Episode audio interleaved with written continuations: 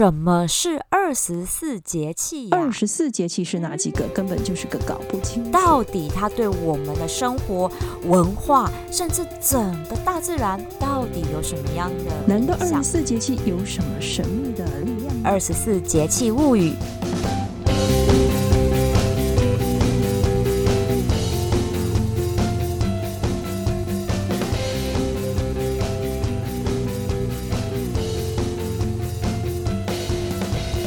欢迎收听香气 Talk 二十四节气物语，我是心灵调香师米萨托。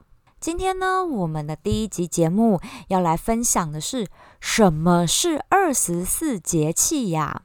我相信大家跟我一样都知道什么是节气，但是呢，你却没有办法清楚的来讲出来，到底它对我们的生活、文化，甚至整个大自然，到底有什么样的影响？我们有请算你好命主持人 Amber 黄来跟大家分享什么是二十四节气。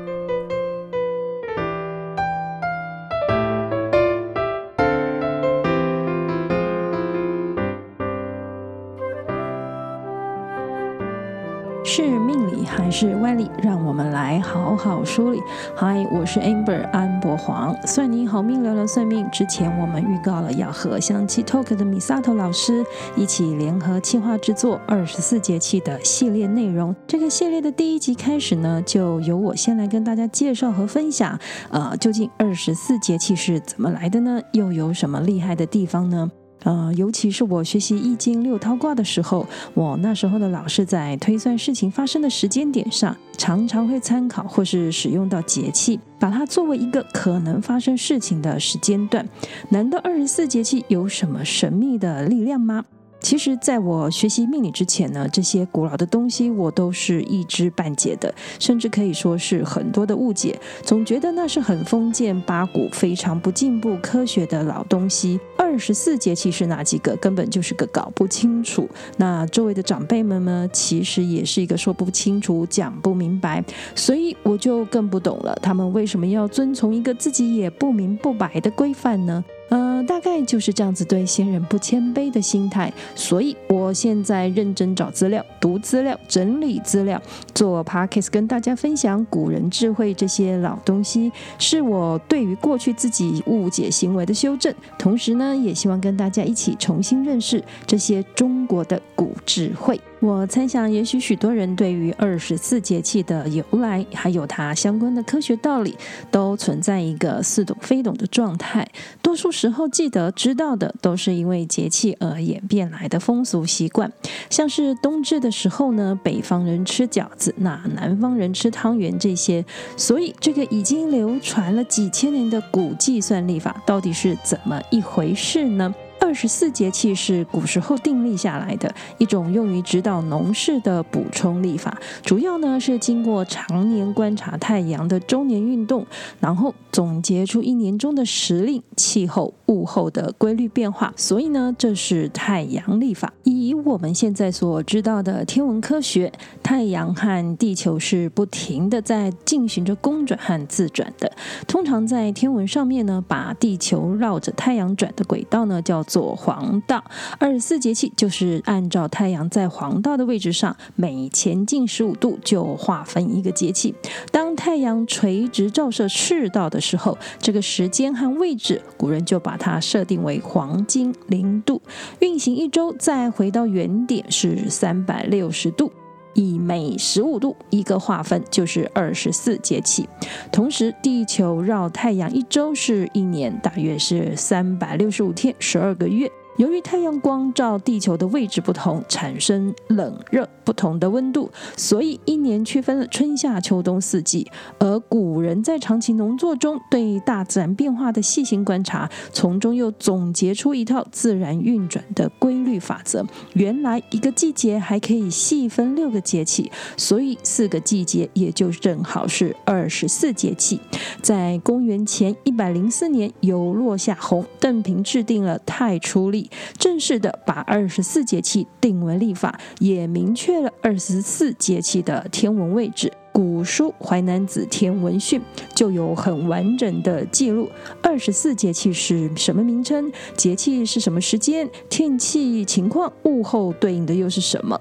不过，大家不要误会，节气只是一个日子，它其实是指一个区段时间。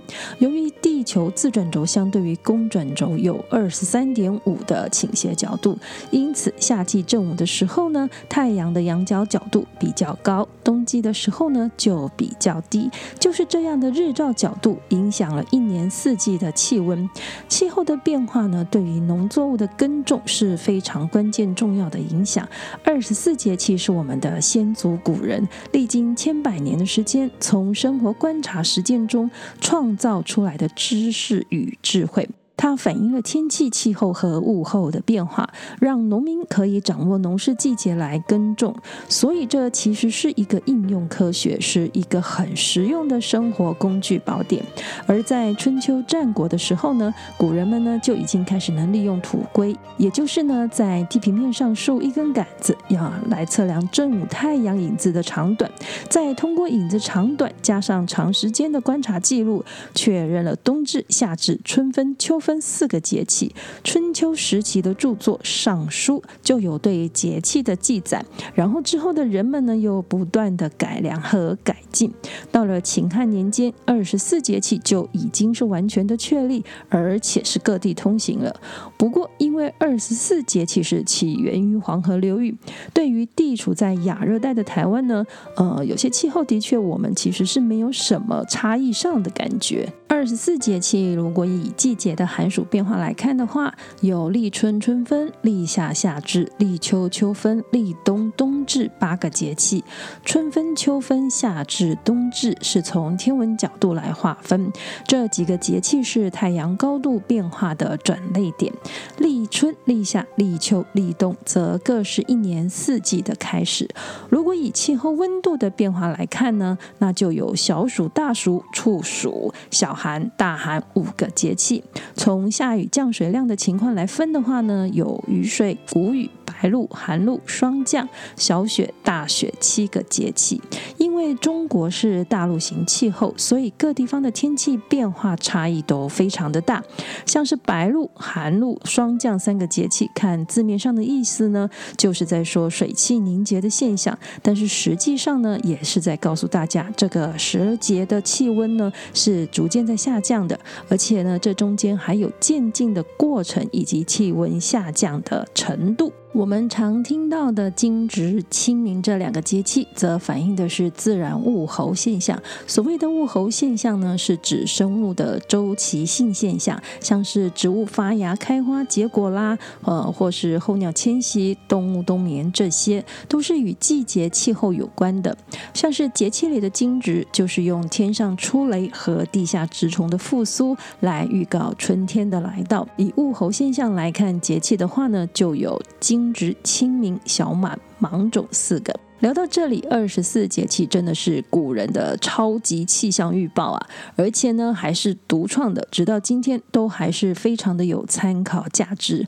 我以前实在是没知识又太自以为是了。二十四节气这个古人智慧，不要说我和你的佩服，连外国人也是敬佩的。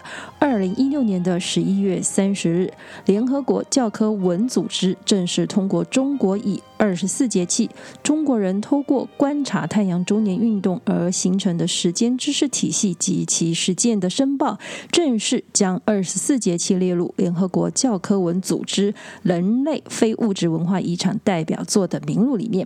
所以，二十四节气虽然是中国的老东西，但是直到今天还是很红的。接下来，我们的香气 Talk Miss Sato 老师呢，要来跟我们大家介绍过去古老的西方世界是不是也有像这样的生活智慧？比方说，现在大家都很熟知的植物精油，我就觉得是超厉害的西方古智慧。他们是什么样的概念？从植物里去萃取精华的呢？又是怎么办到的呢？接下来，香气 Talk，Miss Dato 老师呢就要来跟我们 Talk Talk 芳香疗法的知识，让我们一起跟着 Miss Dato 老师来探寻古欧洲是如何从自然里面找到植物的能量的。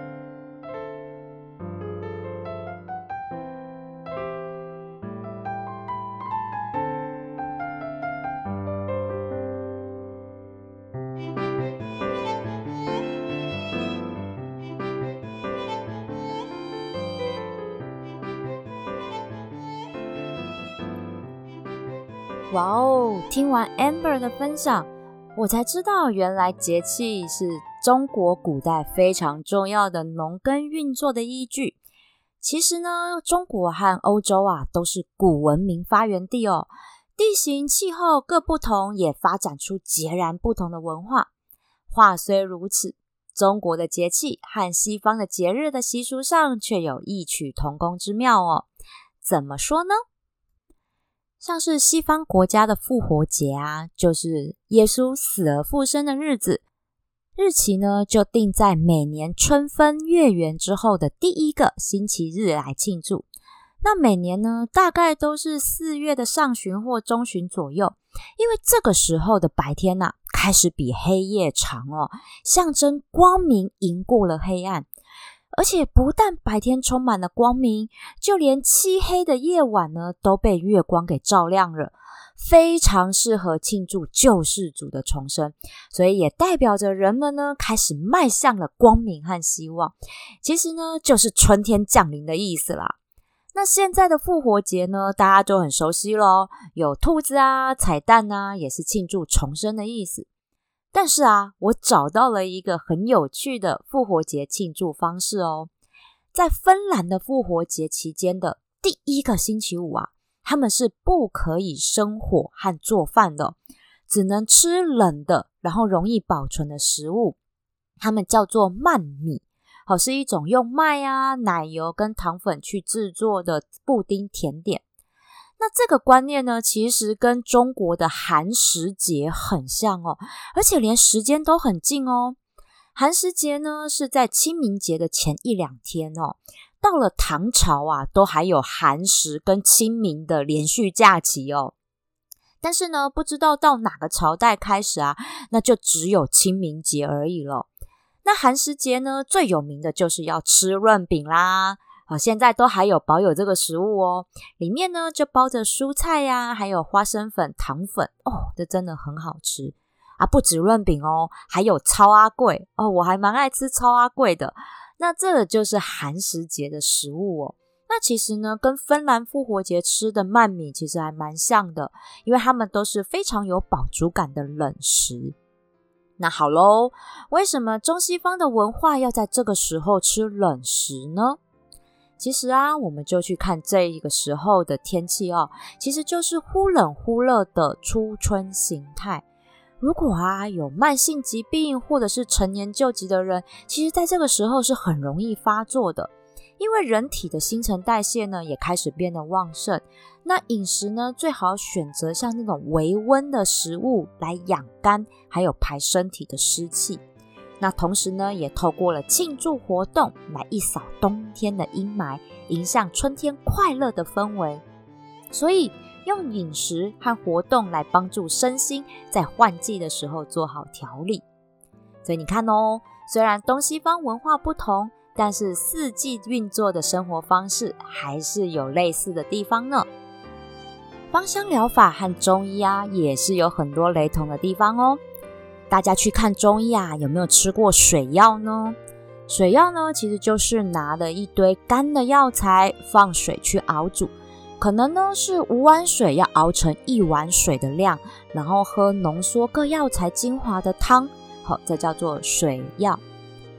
西方的芳香疗法其实也是一样哦，只是他们是把现摘下来的植物，用蒸馏的方式呢，去萃取植物的营养精华。像是大家很熟悉的薰衣草精油、茶树精油，都是用这种方式。那他们呢，就透过了蒸馏，把水蒸气收集起来，透过冷凝管变成水，然后静置了之后呢，就发现诶，有油水分离的状况哦。那上面的那一层像油一样的物质，就是所谓的精油。那下面的水呢，就是纯露，也就是我们大家俗称的花水了。那现在的科技就会用离心机去做到油水分离，取得更高浓度跟纯度的精油。那蒸馏其实是最常见的方式哦。那还有一种呢，是从果皮中榨取出来的植物精华，像是啊我最爱的甜橙、佛手柑、柠檬这一些哦，都是从果皮中用压榨的方式来取得这些精油。那古代的压榨方式呢，是用一种啊有很多尖刺的盘子，然后把果实呢连皮哦哈就一起放到这个盘子上去，把那个皮给磨破，然后取得的果汁呢去过滤之后，就变成了精油。那当然啦，现在科技进步很多了，像这样好品质的果实类精油呢，也是一样用这种尖刺的盘子去取得，但是呢，一定都会用离心机去做过滤、油水分离，然后要静置很多天，再用虹吸管去吸上层的精油，有没有？光听就觉得很费工了嘛？哎，这还不要，不是最费工的哦，还有更费工的。就是花朵类精油，好，一定有听过一个香水品牌说他们的玫瑰精油啊，要一顿的玫瑰花才可以萃出一点点的玫瑰精华，这个是真的，一点都不夸张。因为花朵其实是非常娇嫩脆弱的，它没有办法高温蒸馏，那更不用说用压榨了。所以呢，得用其他的方式来取得它们的花朵精华。如果啊有看过《香水》这部电影，里面就有在说哈怎么样取得。